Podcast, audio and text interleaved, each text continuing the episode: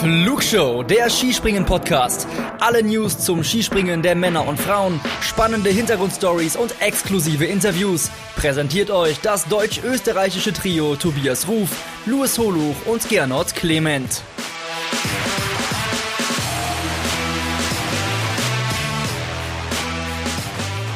Generalproben vor Großereignissen. So, ich bin ein bisschen sauer, liebe äh, Hörerinnen und Hörer der Flugshow und hoffe, dass ähm, mein Therapeut Luis Holuch mich etwas beruhigen äh, kann. Ja.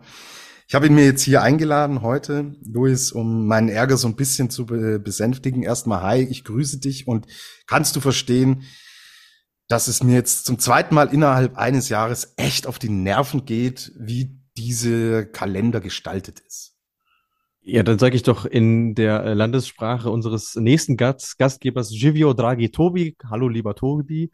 Ähm, ich kann es sehr gut verstehen, weil mir ging es an dem Wochenende tatsächlich genauso. Ich habe mich gefragt, wie viel Sinn diese Wettkämpfe eigentlich haben und bin noch nicht so einem, zu einem richtigen Entschluss gekommen, aber ich hatte ja in der letzten Folge schon gesagt, dass ich es charmanter gefunden hätte, wenn das Wochenende frei gewesen wäre und bislang bleibe ich dabei auch. Genau, weil im letzten Jahr vor Olympia drückt man Willingen rein. Super wenige Athletinnen und Athleten gehen dahin, weil sie sich A vorbereiten wollen und mit der Ausnahmesituation Corona nichts riskieren wollten. Ihr kennt die Kramer-Geschichte, hat sie dann doch erwischt. Jetzt steht dieses äh, zum, vor allen Dingen für den Herrenweltcup, und da haben wir ja die großen Probleme und Abwesenheiten gesehen. Dieses einzige, der einzige Weltcup auf einer Normalschanze steht da an. Und der ist auch kurz vor der WM in Planitza und sie sind nicht dabei. Sie gehen da einfach nicht hin. Und mhm. dann muss ich langsam mal lernen, dass das dann am Ende des Tages sinnlos ist. Und dass es dem Sport eher schadet, als es ihm nützt. Weil wenn ich am Samstag und Sonntag die Herrenwettbewerbe sehe, dann sehe ich mit ganz wenigen Ausnahmen kein Skispringen auf Weltcup-Weltklasse-Niveau. Sehe ich nicht. Kann ich nicht sehen. Kein Vorwurf an die, die teilgenommen haben, aber nein, das ist es dann nicht. Und dann lasst dieses Wochenende frei, auch für die Athletinnen und Athleten, dass die sich in Ruhe vorbereiten können. So. Aber drück's nicht mit aller Gewalt durch. Und mir tut's wahnsinnig leid für den Veranstalter, weil das wirklich ein sehr sympathisches Event war an diesem Wochenende. Da waren super viele Fans da, und die sind aus der Hauptstadt teilweise gekommen. Da gab's Stau in Richtung Rüschnow. Da war richtig coole Atmosphäre. Und das bei diesem Wetter, bei diesen Bedingungen. Und diesen zarten Skispringen-Pflänzchen in Rumänien, dem tust du so keinen Gefallen. Sorry. Ja, ist, ist definitiv so. Vor allem, man muss ja sagen, für die ist das das Highlight des Jahres und dann werden sie am Ende bestraft dafür, dass sie diesen Termin annehmen. Und ich finde auch, dass das kann es halt einfach nicht sein. Äh, ich fand es trotzdem bemerkenswert, wie gut die Stimmung war, wie sehr sich die Leute gefreut haben, echt mal Stars zum Anfassen da zu haben, weil ich glaube, da ist sonst den Rest des Jahres nicht so viel los. Es gab ja sogar freien Eintritt, was vielleicht auch erklärt, warum so viele Leute da waren, aber wie freudig die das einfach aufgenommen haben und sie hätten es verdient gehabt, dass da wirklich die volle Kapelle anwesend gewesen wäre. Ähm, und in puncto Normalschanze gebe ich dir auch recht. Es ist schon irgendwie lächerlich, wenn du wirklich nur in WM-Saisons Normalschanzen springen überhaupt hast, weil ansonsten gewinnst du ja den Eindruck, dass es gar kein Bestandteil mehr des Herren-Skispringens und hast dann eine WM-Entscheidung. Da kann es nicht sein, dass du Wettkämpfe machst, die aber so dicht an den Titelkämpfen dran liegen, dass eben, ja, weiß ich nicht, 20 äh, von 30 äh, weltbesten Skispringern sagen, nö, sorry, haben wir keinen Bock drauf. So, das, das darf halt irgendwie nicht sein. Das wird dem Status Weltcup nicht gerecht. Punkt. Absolut, ja. Und bei, bei den Herren waren es nicht die Stars zum Anfassen. Die waren es nicht. Ja, außer, so. außer die, das deutsche Team plus zwei, zwei andere, die sich dorthin verirrt haben, ja. Genau, genau. Aber hey, auch wenn du den Sport in anderen, in kleineren Ländern, kleineren Nationen weiterentwickeln willst, so hilfst du nicht, so hilfst du dem nicht. Und es ist ein Potenzial da in Rumänien, mhm, ja. Definitiv. Und äh, nee, also ich find's find's mega schade und äh, hatte da echt keinen Spaß an diesem Wochenende, weil natürlich auch noch hinzukam, dass die Bedingungen teilweise boah, über der Grenze waren. Ja, das war ja, ja nicht mal grenzwertig, sondern auch drüber. Ja. Äh, einen regulären Wettkampf mit Starterinnen und Ablauf, finde ich, haben wir dann schon gesehen. Das war bei den Damen. Mhm. Alles andere, boah, extrem schwierig. Also ja. ich glaube, das ist wirklich das bitterste Wochenende mit Willingen zusammen, an das ich mich in unserer Flugshow-Historie so erinnern kann. Ja, müsste ich jetzt auch länger drüber nachdenken. Also ich, Willingen das Jahr davor war ja auch so zäh, wenn ich mich recht entsinne. Also irgendwie scheinen wir einfach kein Glück mit diesem Termin irgendwie auch zu haben. Und ähm, ein bisschen kennen wir ja Bundestrainer Maximilian Mechler. Und wenn selbst der, der ein sehr reservierter Mensch ist, sagt, der Wettkampf am Sonntag war irregulär, ja dann wisst ihr, was die Stunde geschlagen hat. Absolut, absolut. Okay, nichtsdestotrotz würde ich sagen, geh mal rein und ja, dieses eine Springen, mit dem ich wirklich noch leben kann und zufrieden sein äh, kann, ist das, was wir bei den Damen gesehen haben am Freitag. Und da gewinnt Katharina Althaus recht deutlich für eine Normalschanze vor Eva Pinkelnick und Arin Maria Quandal auf dem Podest. Sehr schöne Geschichte. Sie nach ihrer Leidenszeit hier dann auch so kurz vor der WM ähm, so gut und so stark zu sehen. Ja, ähm, glaube, Althaus Pinkelnick haben wir viel auch gesagt. Über bei Eva Pinkelnick hatte man ja auch gerätselt, hatte sich ja dann schon wieder ähm, ähm, in Richtung Hinzenbach auch relativiert und diese kurze Schwächephase hing schon auch mit den Schanzen zusammen, die nicht so gepasst haben.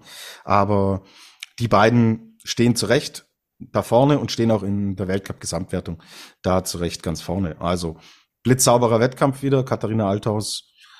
Äh, können wir uns freuen in Richtung WM, ja? Ja, das äh, sehe ich auch so. Ähm, und im Prinzip war das Wochenende jetzt so das Paradebeispiel dafür, was die beiden im Gesamtweltcup trennt.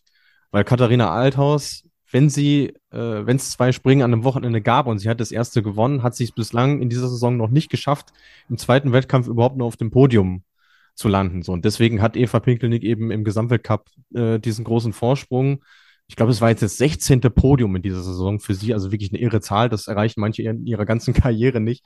Ähm, aber wie gesagt, das, das, äh, das ist das, was äh, den Ausschlag für Pinkelnick gibt und ähm, ja, man kann sich auch relativ sicher sein, dass es im Gesamtweltcup dann wirklich nur noch eine Frage von Sprüngen ist, wann die große Kristallkugel dann vergeben wird. Aber nichtsdestotrotz, Katharina Althaus springt eine Top-Saison, wird jetzt auch bei der WM sehr stark zum Favoritenkreis äh, mit dazugehören. Und äh, ja, sie hat bei den letzten Großereignissen ja schon bewiesen, dass sie es am richtigen Tag drauf hat. Vielleicht geht es sich ja diesmal sogar für eine Goldmedaille aus und nicht nur für eine silberne im Einzel. Genau, über die WM wollen wir dann jetzt im zweiten Teil noch sprechen. Bleiben wir bei den Damen. Ja, und äh, Maximilian Mechler war mega sauer. Katharina Althaus, uh, die hat uns richtig einen rausgebrüllt. Äh, mhm. Äh, nimm uns mit, was, was ist denn passiert? Also, das war schon wirklich, boah, äh, da muss man ja eigentlich irgendwann aufhören, oder? Das, äh, ja, also das war, das war jenseits von, von Gut und Böse, was wir da am Samstag äh, hatten. Also es hatte sich angekündigt, dass es schwierig werden würde. Äh, der Wind ist mit teilweise bis zu zehn Metern die Sekunde geweht. Also da dachte ich schon wieder, oh, gucke ich jetzt eine Wiederholung von Lake Placid von letzter Woche, wo sie die Quali abgesagt hatten. Aber nee, es war Rüschnow. Das war teilweise sogar so stark, dass es Teile von der temporären Flutlichtanlage verweht hat, die da aufgebaut wurde. Ähm, ja, und dieser eine Durchgang, den sie da durchgewirkt haben, hat äh, knapp 100 Minuten gedauert, was wirklich extrem lange ist. Äh, wirklich das, das äh, Musterbeispiel dafür war Emma Klinetz, die, ich weiß nicht, eine halbe Stunde oder so da am Balken gehockt ist und raus aus der Bindung, rein in der Bindung, rauf auf den Balken, runter vom Balken und die konnte einem wirklich leid tun, hat sogar noch sehr gut gemacht mit ja, Platz 5. Ja. Ja, und bei Kata war es dann einfach so, ich glaube, die die war dann einfach nervlich auch durch. Die hatte den Kaffee komplett auf, ist rausgesprungen, hat nichts nix gespürt. Äh, und dann ist der Sprung frühzeitig zu Ende gegangen bei 72,5 Metern, nur Platz 22. Und ja, hat sie dann sehr laut hörbar über die Kamera geflucht. Ich glaube, man muss nicht zitieren, was sie da gesagt hat. Es mhm. war sehr gut zu verstehen und äh, hat es dann ein bisschen charmanter bei der ARD noch ausgedrückt, aber den Frust konnte man, glaube ich, sehr, sehr gut verstehen an dem Tag. Naja, wenn wir wenn wir es zitieren, dann müssen wir in unserem äh, Podcatcher, wo wir hochladen, oh, ja, wir obs, ja. obszöne Sprache, glaube ich, oh. gibt's da, gell? So ein Haken. Also äh, ich glaube, das, das sagt jetzt dann alles und deswegen, ha, hm, passt es irgendwie leider zu diesem missratenen Wochenende in Rüschnow. Wir haben Fragen von euch bekommen. Äh, Jonas, warum ist der Hilsers auf manchen Schanzen so weit oben? Ähm, ich, ich will jetzt nicht sagen, dass es eine optische Täuschung ist, weil an sich soll der Hills auf allen Schanzen gleich äh, gesetzt sein. Also es gibt da eine Gradzahl, die die FIS vorgesehen hat. Nur bei manchen wirkt es halt so, als ob es weiter oben ist, weil die Radien eben ein bisschen schärfer oder ein bisschen schwächer kommen. Und jetzt in Rüschnow, es war ja sogar mal eine äh, Hillsize 100, bevor es diese Regeländerung gab. Also du könntest theoretisch auch sicherer bis äh, 100 Meter springen, aber sie haben halt gesagt, nee, wir verlegen die Linie einfach ein bisschen weiter nach oben. Ähm, deswegen wirkt das an dem Ort vielleicht ein bisschen komischer als an anderen, aber grundsätzlich ist der, ist der Maßstab auf allen Schanzen der gleiche. Mhm. Okay, danke dafür. Behält Yuki Ito ihren Rekord an Weltcup-Starts bis zum Saisonende? fragt der Lugi. Äh, da gehe ich doch jetzt mal schwer von aus. Also, wenn sie den Rest der Saison so durchspringt ähm, und keine andere, die da auf einem ähnlichen Niveau unterwegs ist, äh, wird sie das schaffen. Also, sie steht jetzt bei 193. Äh, ist eine ganz stattliche Zahl. Den hat sie jetzt auch erst am Samstag dann erreicht. Aber ich wüsste nicht, wer ihr den wegschnappen sollte. Naja, und äh, hängt natürlich dann solche Dinge auch immer von der Gesundheit und von den eigenen Plänen ab und ja. da können wir orakeln, wie wir wollen. Das können wir seriös jetzt an der Stelle dann tatsächlich auch nicht beantworten. Ja, ähm, ich tue mich jetzt heute wirklich schwer anhand der, der Umstände konkret, wie wir es sonst eigentlich machen, detaillierter in die, in die sportlichen Ereignisse einzugehen. Dazu ist mir auch der zweite Teil zu wichtig, auf den wir gleich kommen, nämlich die WM, die jetzt, die jetzt ansteht. Und deswegen, Luis, lass uns ganz kurz ähm, rüber zu den Herren gehen. Ja, die deutsche Mannschaft reist komplett an, in voller Kapelle, in voller Besetzung. Alle anderen schicken mehr, mit ganz wenigen Ausnahmen, eine B-Mannschaft. Nachvollziehbar für dich, diese Entscheidungen. Einerseits die Entscheidung von Bundestrainer Horngacher zu sagen, wir fahren hin. Andererseits die Entscheidung von vielen anderen zu sagen, nee, wir nehmen unsere Top-Leute raus. Gezielte Vorbereitung auf Planitzer. Fangen wir mit den Deutschen an. Kannst du es verstehen? Äh, ich kann es verstehen, ja, weil A, bleibst du mal im Wettkampfrhythmus, B, hast du auch dann schon mal einen Wettkampf auf einer Normalschanze absolviert?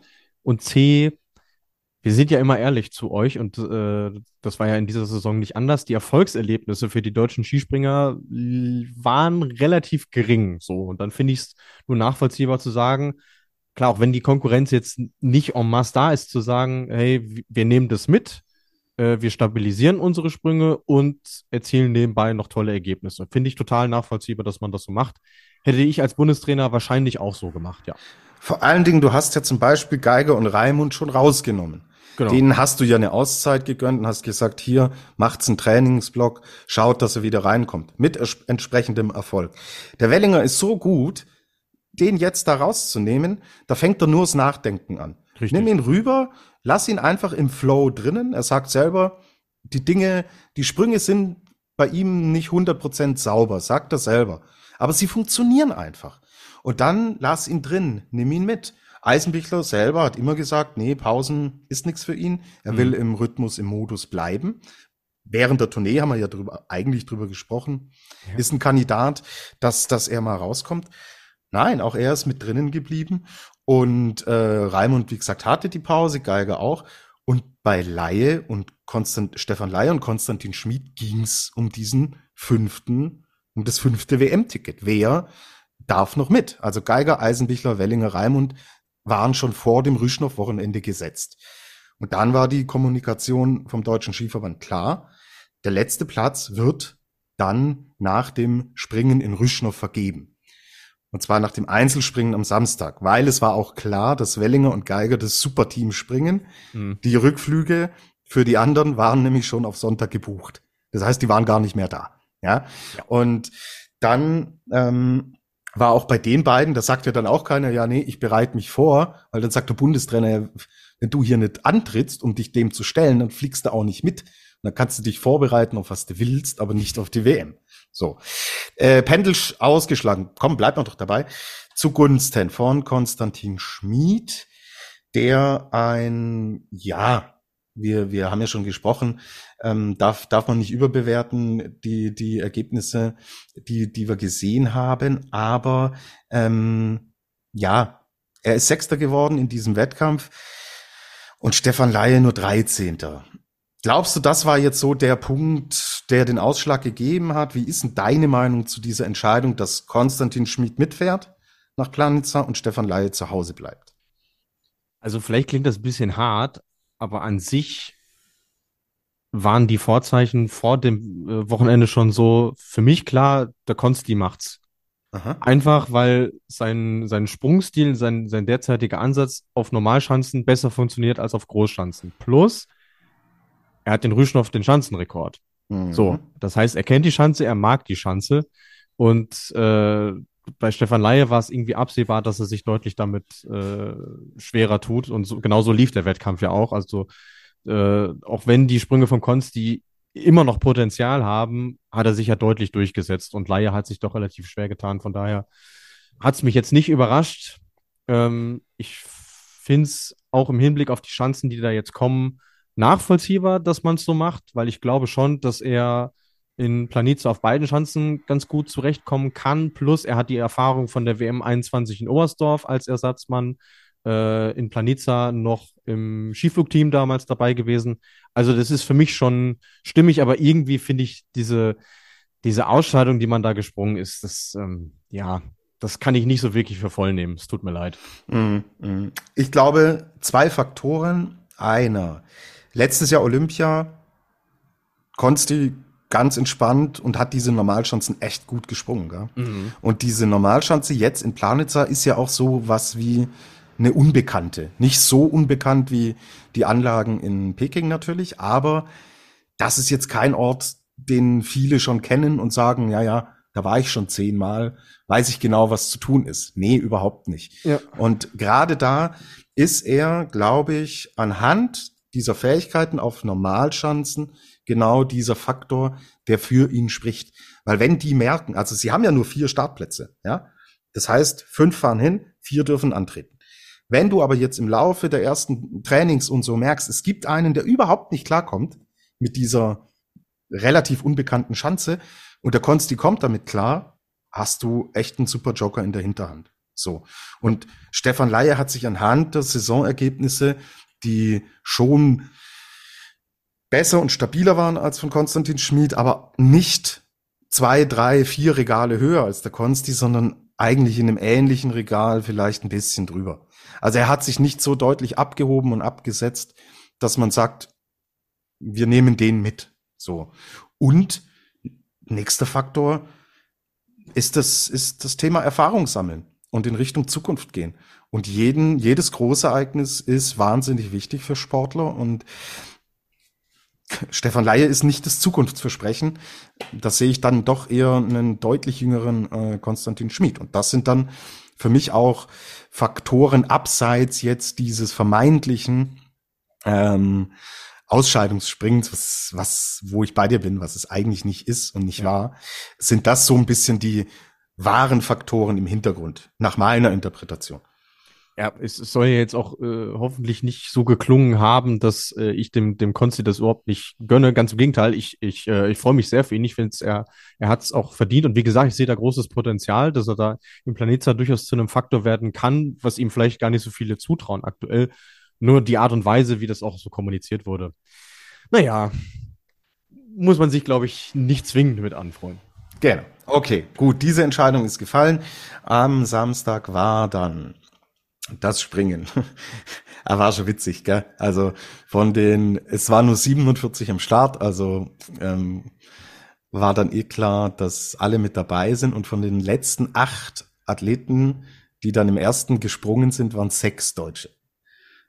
Ja. Und so gut läuft die Saison jetzt nicht, dass, äh, dass wir so ein Bild gesehen haben und noch öfter sehen werden. Sei es drum, Andy Wellinger ähm, gewinnt aber wirklich hauchdünn vor Shigajela aus Slowenien sind nur 0,2 Punkte. Karl Geiger wird Dritter mit 2,5 Punkten zurück. Markus Eisenbichler, der hatte noch geführt, ist dann Vierter, Fünfter Philipp Raimund, Sechster Konstantin Schmid. So, ja, gut, ist ein Deutscher, ja gut, okay. Gehen wir weiter. Ihr, ihr wisst alle, alle anderen äh, Top-Athleten waren nicht mit dabei und äh, dann kommt so ein Resultat halt zustande. Andy Wellinger, sau cool. Ähm, zeigt dann aber, dass er eben jetzt gut drauf ist und ähm, nimmt das natürlich mit und darf sich einen weiteren Weltcupsieg, äh, wenn irgendwann, wenn die Saison beendet ist, fragt da keiner mehr danach. So und wenn irgendwann, wenn irgendwann die äh, die Karrieredaten stehen, wird da nicht ein Weltcupsieg abgezogen, weil die anderen nicht da waren. Ist ja nicht seine Schuld. So, er war da und er hat's gut gemacht und er gewinnt auch das Superteam, das wir jetzt zum zweiten Mal bei den Herren gesehen haben, zusammen mit Karl Geiger, bissel, bissel schleppender Start von der deutschen Mannschaft, aber dann hinten raus haben sie sehr souverän äh, durchgezogen und sehr souverän gewonnen, auch dank eines wirklich starken Andreas Wellinger, der im letzten äh, Durchgang nochmal richtig einen raushaut. Und das ist der klare Sieg dann vor Slowenien, ganz knapp vor Österreich. Für Slowenien Maxim Bartol und Shigajela, Philipp Aschenwald, Clemens Eigner. Für Österreich vierter Norwegen Christopher Eriksen Sundal, Daniel André Tande. Ihr hört schon, welche Namen da im Superteam und das Super setze ich hier jetzt in Anführungsstrichen, ja, ähm, dann da wirklich auch angetreten sind. Also die Deutschen und sie waren, haben auch echt einen ganz gelösten Eindruck gemacht und waren alle gut drauf und haben sich gefreut und haben auch gesagt, ja, war cool wir finden es cool, dass wir hier mit dabei waren und die gehen jetzt hier nochmal mit entsprechend Selbstvertrauen rüber nach Planitzer. Wir haben einige Fragen von euch bekommen ähm, oder auch Anmerkungen.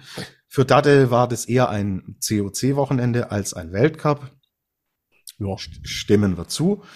Dann McPhiff. Was haben die Zuschauer einfach für eine Stimmung gemacht, sogar im strömenden Regen? Stimmen wir voll und ganz zu. Äh, Sarah, glaubt ihr, das Wochenende war unnötig oder wäre eine Pause besser gewesen? Wir hätten eine Pause insgesamt besser gefunden, aber das Wochenende an sich in Rüschnow sehr gerne, aber zu einem anderen Zeitpunkt. So, ähm, genau.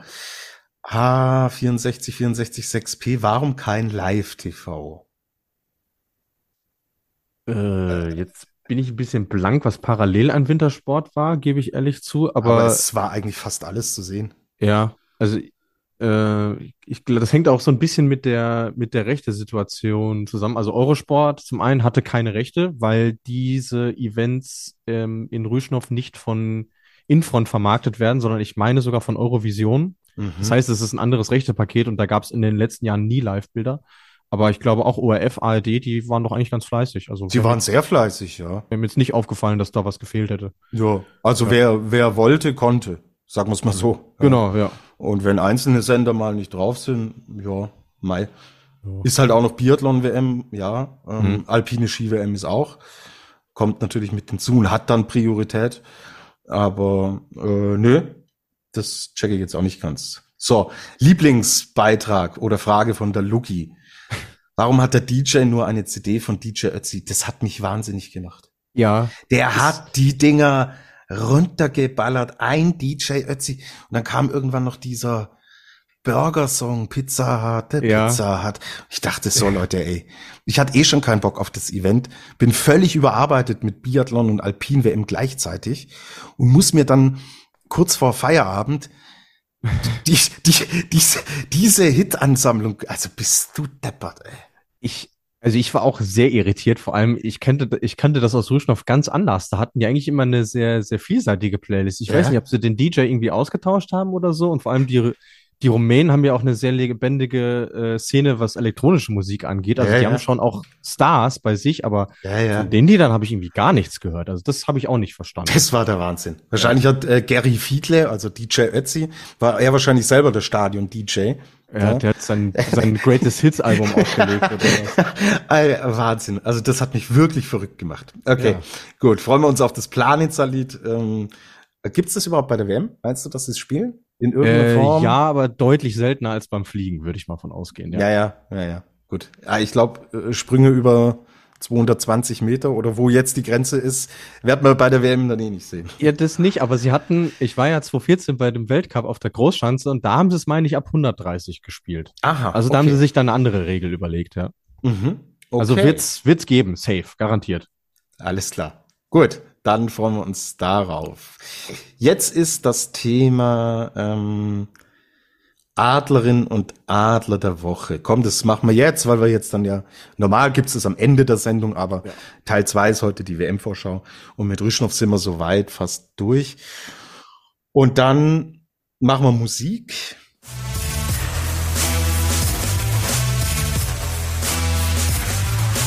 Die Flugshow präsentiert den Adler des Wochenendes. Gut, und jetzt müssen wir vergeben. Wir haben uns, wir haben es irgendwie verpennt, uns abzusprechen. Ich vergebe meinen in beiden Kategorien. Du darfst dann gleich nach dem üblichen Prozedere ähm, äh, heute selbst entscheiden. Ich vergebe meinen aber an die rumänischen Fans und Zuschauer. Ganz großes Kino. Hat mir das echt anstrengende Wochenende ein bisschen versüßt. So, jetzt darfst du. Ähm, ich gebe dir mal hier zwei Namen vor die Lilly Will Jonas Schuster aus Österreich, der Sohn mhm. von Werner Schuster, der hier zum Einsatz kam und es echt gut gemacht hat. Mhm. Also absoluten Respekt. Ist ein Pick, den ich voll nachvollziehen kann. Und Dade will Daniel André äh, Cakina, weiß nicht, wie man ausspricht. Kacina. Äh, Kacina, danke. Der erste Rumäne, der Punkte holt, nominieren. Auch das kann ich verstehen. Wenn ich aber die Wahl hätte, weil ich glaube, Kacina holt nur deswegen Punkte, weil eben so viele nicht mit dabei waren. Und da fand ich Jonas Schuster eigentlich Ach. auch cool. Aber ich überlasse es dir, Luis. Was sind ich, deine? Also Ideen? ich, ich finde es brutal schwierig. Ich finde, ich habe ich hab dem Jonas echt gerne zugeschaut äh, am Wochenende. Finde es einen sehr spannenden äh, Athleten. Aber wenn du überlegst, wir haben jetzt den Skisprung-Weltcup gibt es seit 1979 Mhm. Und erst im Jahr 2023 schafft es ein rumänischer Skispringer okay. in die Weltcup-Punkte. Okay. Das finde ich ist schon von der historischen Dimension. Also das finde ich schon krass. Also ja. wenn man ja. überlegt, was für andere kleine Nationen auch schon Weltcup-Punkte geholt haben, die Rumänen bis, bis zu diesem Wochenende halt nicht, schlägt mein Herz in dem Fall für die Kleinen. Okay, okay. Ist akzeptiert und ich glaube, Jonas Schuster könnte ja, ja. Äh, ja, ja. Der macht sich schon verdächtig, irgendwann äh, Adler der Woche zu werden. Mhm. Nochmal. So. Und, äh, und ihr dürft doch nicht vergessen, wir hatten sehr viele Österreicher in den letzten Alles Wochen. klar, alles klar. Richtig. und deswegen, gut. Ist da die Entscheidung gefallen? Voll akzeptiert. Jo. Was machen wir bei den Damen? Hier gibt's auch drei Namen. Michelle Göbel, Josie Johnson, Juliane Seifert. Ist eine dabei, die du wählen, auch gewählt hättest? Äh, auch das finde ich schwierig. Ähm, Juliane Seifert, finde ich, muss man Kompliment ausspielen, weil sie war zur rechten Zeit am rechten Ort, hat die Bedingungen gut ausgenutzt und wirklich da ihre ganze Erfahrung aus Parkett gebracht. Äh, Josie Johnson als Küken im amerikanischen Team, erste Weltcup-Punkte finde ich auch charmant. Aber irgendwie schlägt mein Herz so ein bisschen für Michelle Göbel, weil sie ist auch, also sie hat im, im, am ersten Tag, wo das Ergebnis ja wirklich sehr aussagekräftig war, schon sehr gut gemacht mit Rang 23 und sich dann am Sonntag in diesem, ich habe es dann Wirbelwind genannt, äh, hat sie sich noch auf Platz 16 verbessert. Ich, ist, Seifert ist mir zu offensichtlich, widerspricht so ein bisschen den Kriterien des Adlers, weil sportlich zu gut. Johnson ist mir so was das drumherum geht, deswegen ein bisschen zu schwach. Deswegen einige ich mich auf die goldene Mitte. Ich, ich, äh, ich votiere für Michel Göbel. Gut, dann bist du mit Jan Niklas Weber hier einer Meinung. Und das sind die Adler der Woche. So, jetzt haben wir eine letzte Frage von Jan. Wie sieht es bei der Quotenvergabe für die nächste Periode aus? Hat Justin Lissow Chancen auf den Platz? Äh, die Quoten, also man muss dazu sagen, die Frage hat er schon letzte Woche gestellt, da ja. haben wir sie außen vor gelassen. Äh, die Quotenplätze sind vergeben und Deutschland hat keinen siebten Startplatz. Das heißt, es wird weiterhin mit sechs äh, durchgesprungen und ich glaube, das war jetzt auch die letzte Chance, soweit ich weiß, weil ab der Raw Air dann die letzte Periode beginnt. Das heißt, das Thema ist für diese Saison dann auch durch. Genau, und so wie es momentan aussieht, sind die sechs, die jetzt in Rüschnow mit dabei waren, werden die Saison dann für ja. Deutschland entsprechend auch zu Ende bringen. So, hast du noch was zum Springen, zum Wochenende in Rumänien? Also bevor ich jetzt ins Grübeln komme, sage ich nein. Gut, Pause und dann ab in Richtung Planitzer.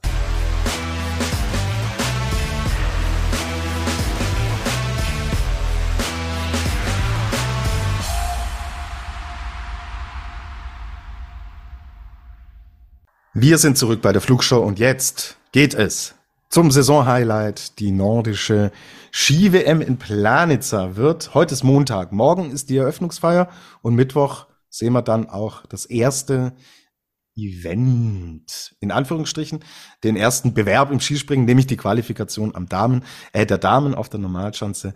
Damit geht's dann am Mittwoch los. Hast du Bock? Wie ist die Vorfreude bestellt bei dir? Äh, ich habe Bock, wenngleich ich äh, direkt mal sagen muss, ich bin immer noch persönlich enttäuscht, dass sie mir tatsächlich die Presseakkreditierung verweigert haben. Also ich wäre sehr gerne dort äh, gewesen.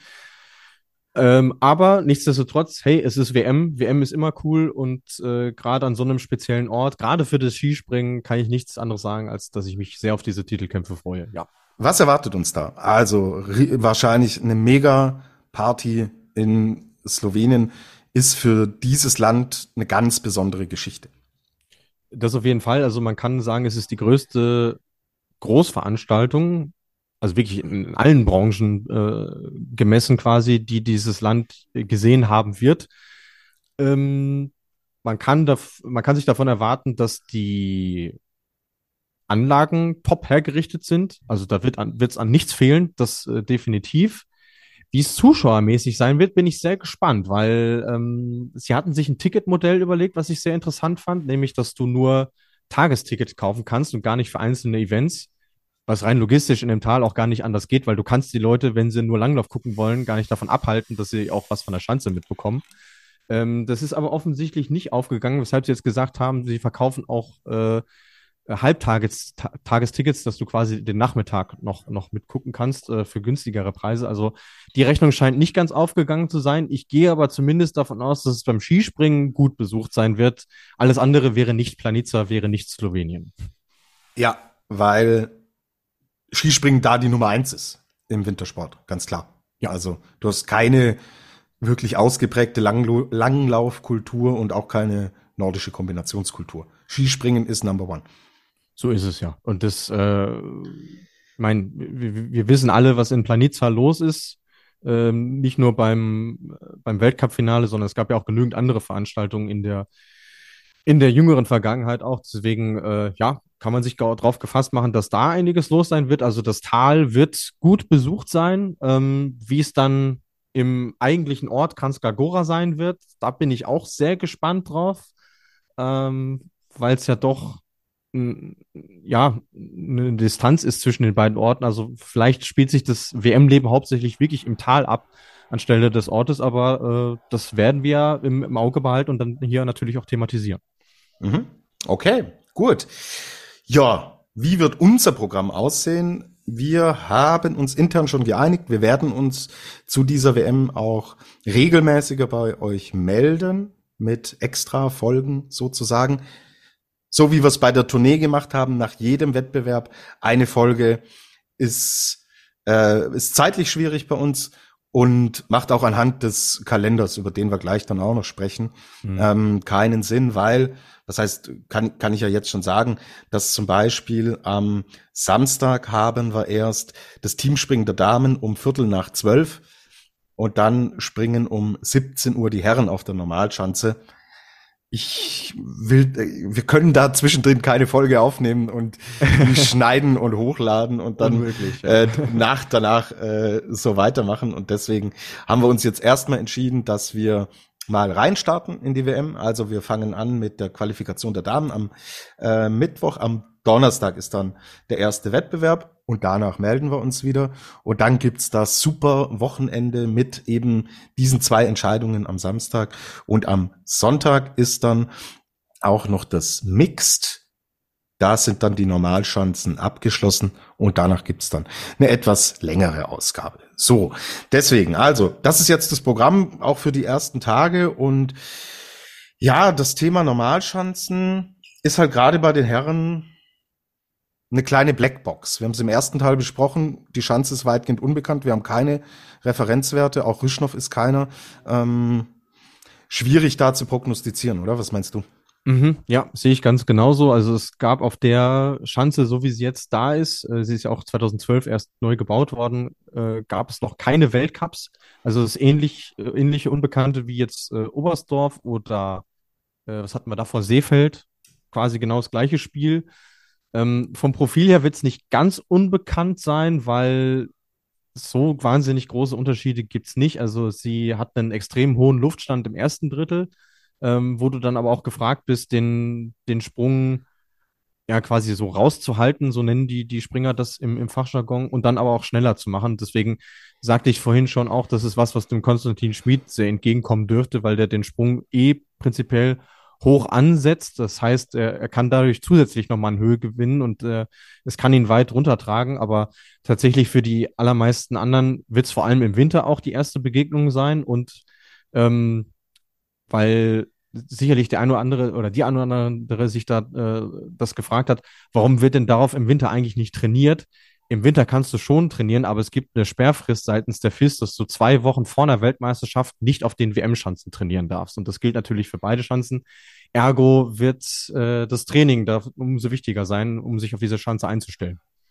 Äh, wie groß ist der Vorteil der Sloweninnen und Slowenen?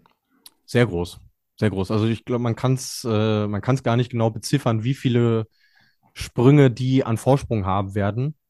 Ähm, Deswegen auch mein Geheimtipp, habt ein Auge auf die KanadierInnen insbesondere, weil die sehr viel auf diesen Schanzen trainieren. Äh, auch für die ist es sicherlich ein kleiner Heimvorteil. Ähm, gerade auf der kleineren Schanze. Ich glaube, die größere hatten wir schon mal thematisiert, die ist Peking relativ ähnlich und es gibt ja einige Schanzen, die auch äh, ähnlich weit gehen. Das heißt, die ist sicherlich einfacher zu knacken als die Normalschanze. Mhm. Okay, danke dir. So, wie machen wir weiter? Ich würde erstmal gerne das deutsche Aufgebot mit dir besprechen. Über die Herren haben wir geredet. Da habt ihr im ersten Teil schon alles gehört. Bei den Damen sind es auch fünf, die mit dabei sind. Katharina Althaus, Selina Freitag. Wird euch sicher wenig überraschen. Luisa Görlich, Pauline Hessler, Anna Rupprecht. Bundestrainer äh, Holuch, was sagt er? Äh, konsequent nach Leistungsprinzip aufgestellt äh, wie Jogi Löw sagen würde. Deswegen, äh, ja, wenig überraschend. Ich hätte mich auch sehr für Agnes Reich gefreut, wenn sie es geschafft hätte, gerade nach ihrer Leidensgeschichte. Aber letzten Endes wäre allenfalls Pauline Hessler in den letzten Wochen noch eine Wackelkandidatin gewesen. Die hat sich aber zur rechten Zeit gefangen. Deswegen finde ich das vollkommen okay, dass man so nominiert. Hätte ich genauso und, gemacht. Genau, und es dürfen ja eh nur vier springen. Also Richtig. ich glaube, man hätte eine Agnes Reich dann halt auch mitgenommen, aber es hätten irgendwie alle gewusst, mit einem Einsatz wird es wahrscheinlich eh nichts. Ja. Ähm, deswegen wird sich bei beiden Entscheidungen da, darum drehen, wer denn quasi aussetzen muss. Also wer wird dann die, die Ersatzfrau sein quasi. Ja. Äh, denk mal, Althaus Freitag. Gesetzt für beide. Gesetzt, ja. ja. Und alles andere wird sich dann im Laufe genau. ähm, der, der Wettkämpfe zeigen. Und da gibt's dann, ist es ja auch nicht selten so, dass man anhand der Trainingseindrücke dann einfach entscheidet, wer bekommt diesen vierten Startplatz. Und genau. ähm, dann haben es im Endeffekt die Damen jeweils auch selbst in der Hand, wer da an den Start gehen kann. Gut. Jetzt können wir dann im Endeffekt äh, Fragen schon mit rübernehmen. Hanna, glaubt ihr, der Wind wird in Planitzer eine Rolle spielen? Äh, Finde ich tatsächlich schwierig zu prognostizieren, weil die Jahreszeit ja eine andere ist als sonst, wenn wir dort springen. Ähm, die Schanze liegt am gleichen Hügel, das heißt prinzipiell sind die Bedingungen an sich berechenbar und stabil. Also von so einem Chaos wie jetzt in Rüschnow würde ich erstmal nicht von ausgehen. Ähm, aber ich glaube, gerade auf der Großschanze könnte es ähnlich wie in Peking ab und zu mal interessant werden, aber zu einem Problem werden wird der Wind nicht. Das wäre sehr untypisch. Genau, aber wir haben sieben Wett Wettbewerbe und äh, dass da mal was dabei ist. Dass da mal was dabei ist, ist, glaube ich, ähm, ja. ist Teil des, des Sports und deswegen, ja, ähm, wir, wir sind, wir sind nicht äh, äh, deutsche Jörg Kachelmann. Ähm, wir, da lehnen wir uns jetzt nicht zu weit aus dem Fenster. Jetzt haben wir Fragen zu anderen Nationen ähm, bekommen. Österreich, wie schaut's da aus mit den bei den Damen mit den WM-Tickets? Mühlbacher oder Wiegele? fragt der Luki. Mühlbacher. Ähm, Finde ich auch konsequent, nachdem wie sie jetzt äh, in, in diese Saison reingestartet ist. Ähm, jetzt noch erstes Podest, Podest, wieso spreche ich denn heute Schwarzwälderisch? Äh, Podest geholt in, in Rüschnow, äh, deswegen auch im merkelschen Sinne alternativlos. Äh, deutlich stabiler und unbekümmerter als die Hanna Wegele in den letzten Wochen, deswegen auch das Ticket äh, sehr verdient. Ähm, und die anderen vier, ja, sind die, die die äh, Saison schon bestritten haben. Also Sarah Marita Kramer wird zurückkehren. Natürlich Eva Pinkelnick, äh, sicherlich die Top-Favoritin, zumindest auf der Normalschanze. Äh, Chiara Kreuzer, auch viel drüber gesprochen in den letzten Wochen und auch Jacqueline Seifritzberger, Rüschnow, zwei Top Ten Plätze. Also das ist sehr schlüssig, was der Harry Rotlauer da nominiert hat. Okay. Und was hatte Andi Wiethölzel nominiert? Weil der Unklar fragt, wie findet ihr die Aufstellung der ÖSV-Teams? Ja, da haben wir jetzt das erste Mal den Fall, dass wir tatsächlich eine Top-Nation haben, die gleich sechs Herren äh, mitnimmt. Ähm, Stefan Kraft, eh logisch. Manuel Fettner, denke ich, müssen wir auch nicht drüber reden. Genauso wie Michi Halböck, äh, Daniel Schufenig und Jan Hörl. Und der sechste Herr im Bunde ist Clemens Eigner. Das heißt, da behält man sich dann vor, tatsächlich äh, vielleicht sogar zwei Leute auszutauschen, je nachdem, wie es so läuft. Aber auch da sehe ich nicht so wahnsinnig Spielraum, wenn ich ehrlich bin. Also mich würde es überraschen, wenn Clemens Eigner da einen Einsatz bekäme. Und es hat sich ja auch gegen Aschenwald, da hat sich ja auch mehr oder weniger entschieden jetzt. Also das mhm. war ja auch noch eine recht enge Geschichte. Geht's, äh, wird's Aschenwald oder wird's Eigner? Zu Österreich müssen wir jetzt dazu sagen, und da kommen wir schon ähm, zu der Anzahl an Startplätzen in den Wettbewerben. Also wir haben es gesagt, die Deutschen dürfen vier aufstellen. Jetzt ist es so, wer den amtierenden Weltmeister oder die amtierende Weltmeisterin stellt in einem Wettkampf, der jeweilige Weltmeister oder die Weltmeisterin hat ein persönliches Startrecht. So, jetzt sind wir bei den österreichischen Herren. Stefan Kraft ist Weltmeister auf der Großschanze in Oberstdorf ge geworden.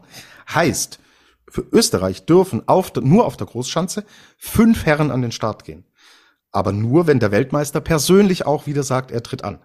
Wenn der jetzt die Karriere beendet hätte, zum Beispiel, mhm werde, hätten sie auch nur vier Startplätze. So haben sie einen fünften.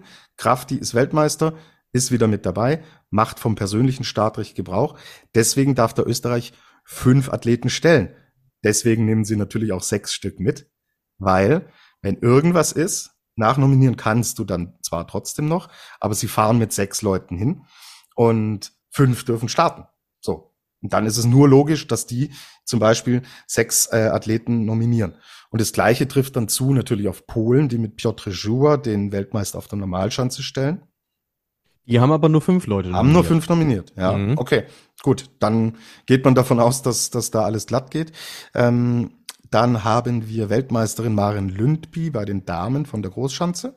Mhm. Und Emma Klinitz ist Weltmeisterin von der Normalschanze geworden. Also da werdet ihr sehen, die dürfen jeweils ihr persönliches Startrecht dann ziehen und entsprechend haben die dann im Vergleich jetzt zum Beispiel zu Deutschland dann auch mehr Startplätze.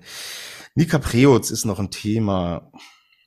Kommt sie rechtzeitig in Form oder ist der Druck zu groß? Das eine widerspricht dem anderen ja grundsätzlich nicht. Also sie kommt rechtzeitig in Form, ja. Aber für eine Einzelmedaille sehe ich sie nicht, ehrlicherweise. Also da fehlt mir dann auch so ein bisschen noch die, die Nervenstärke. Plus wir müssen bedenken, es kommen jetzt auch einige wieder zurück, die man sicherlich noch mal eher als sie auf dem Zettel haben muss für eine WM-Medaille im Einzel. Deswegen, das, das wäre eine Sensation. Äh, äh, hat sie überhaupt den großen Druck? Ich sage nein. Die kann ja mehr oder Nein. weniger mehr genießen.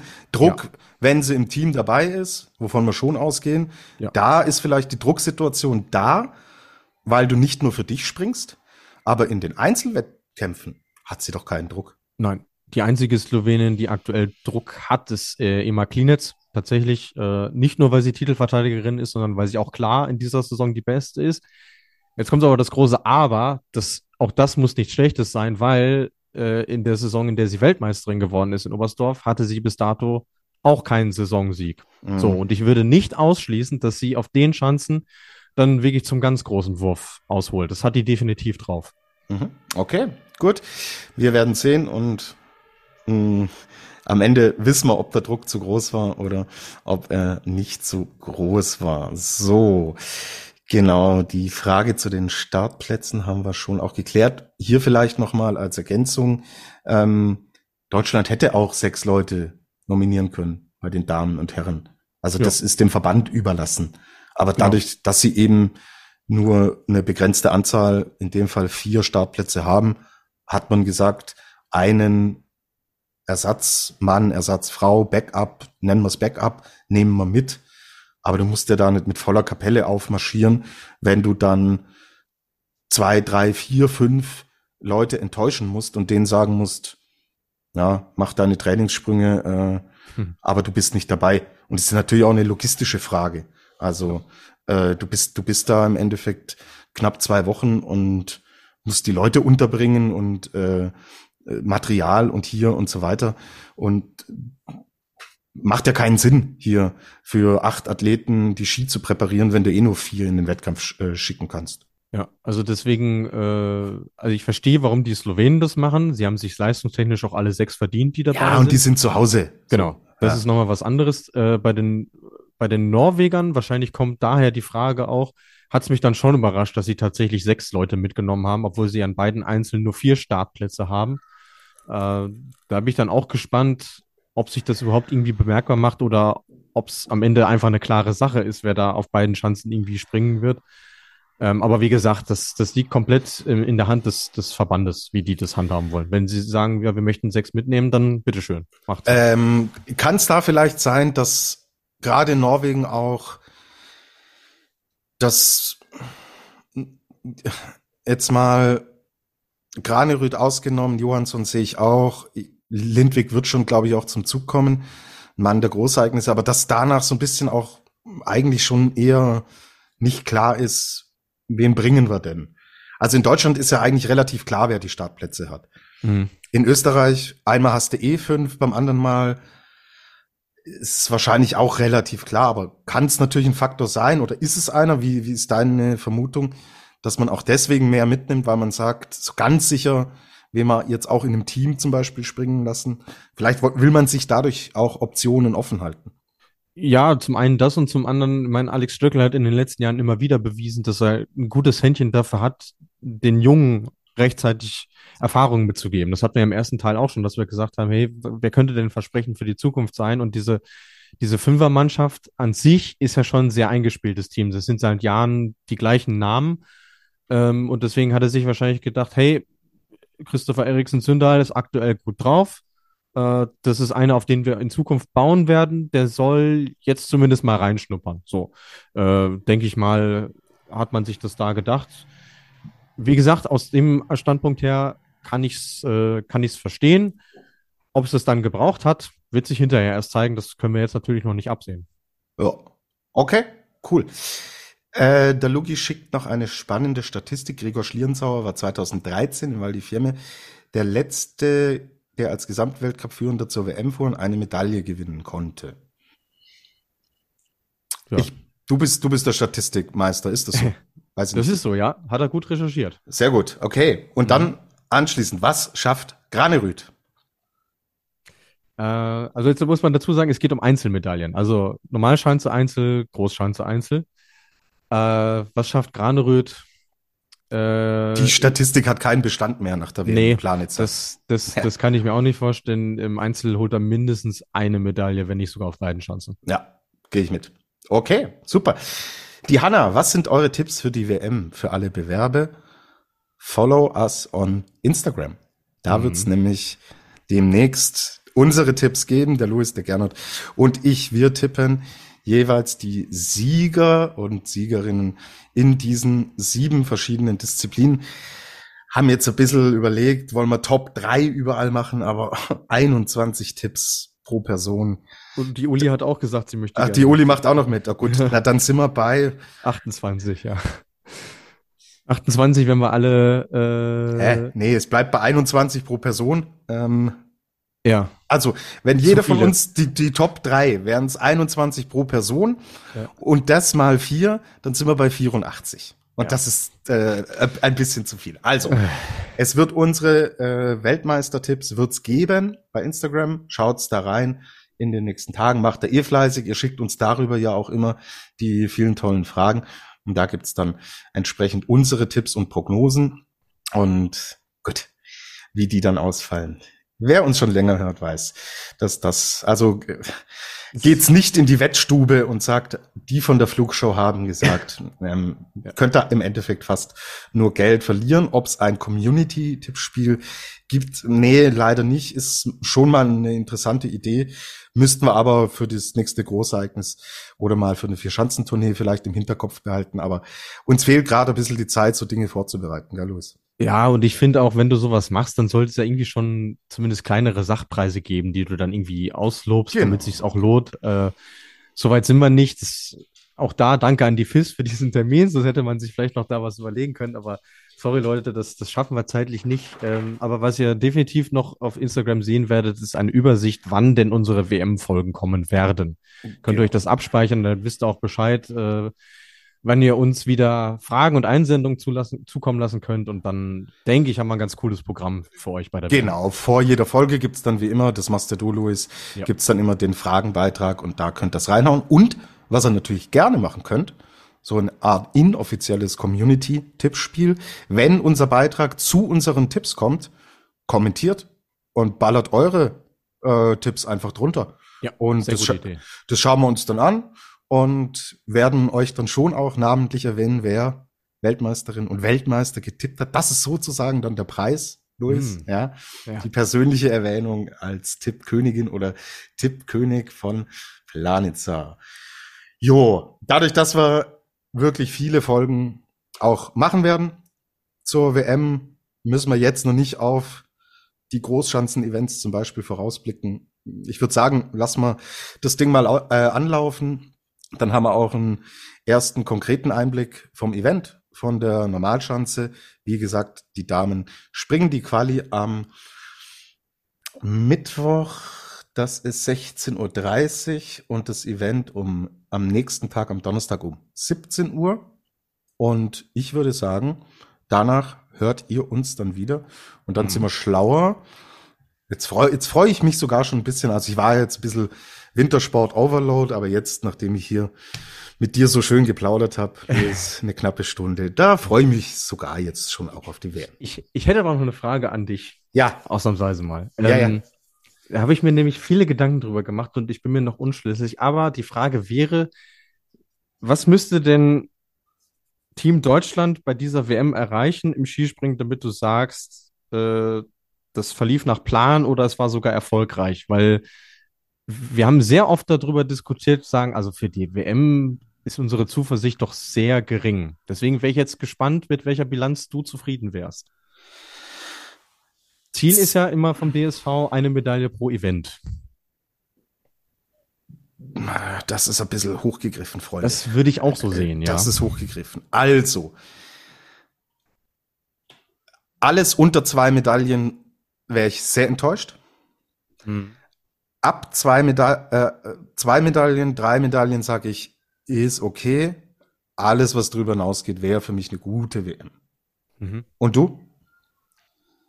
Ähm, ja, wäre definitiv eine Bilanz, mit der ich mich anfreuen könnte. Also ich finde die Staffelung gut.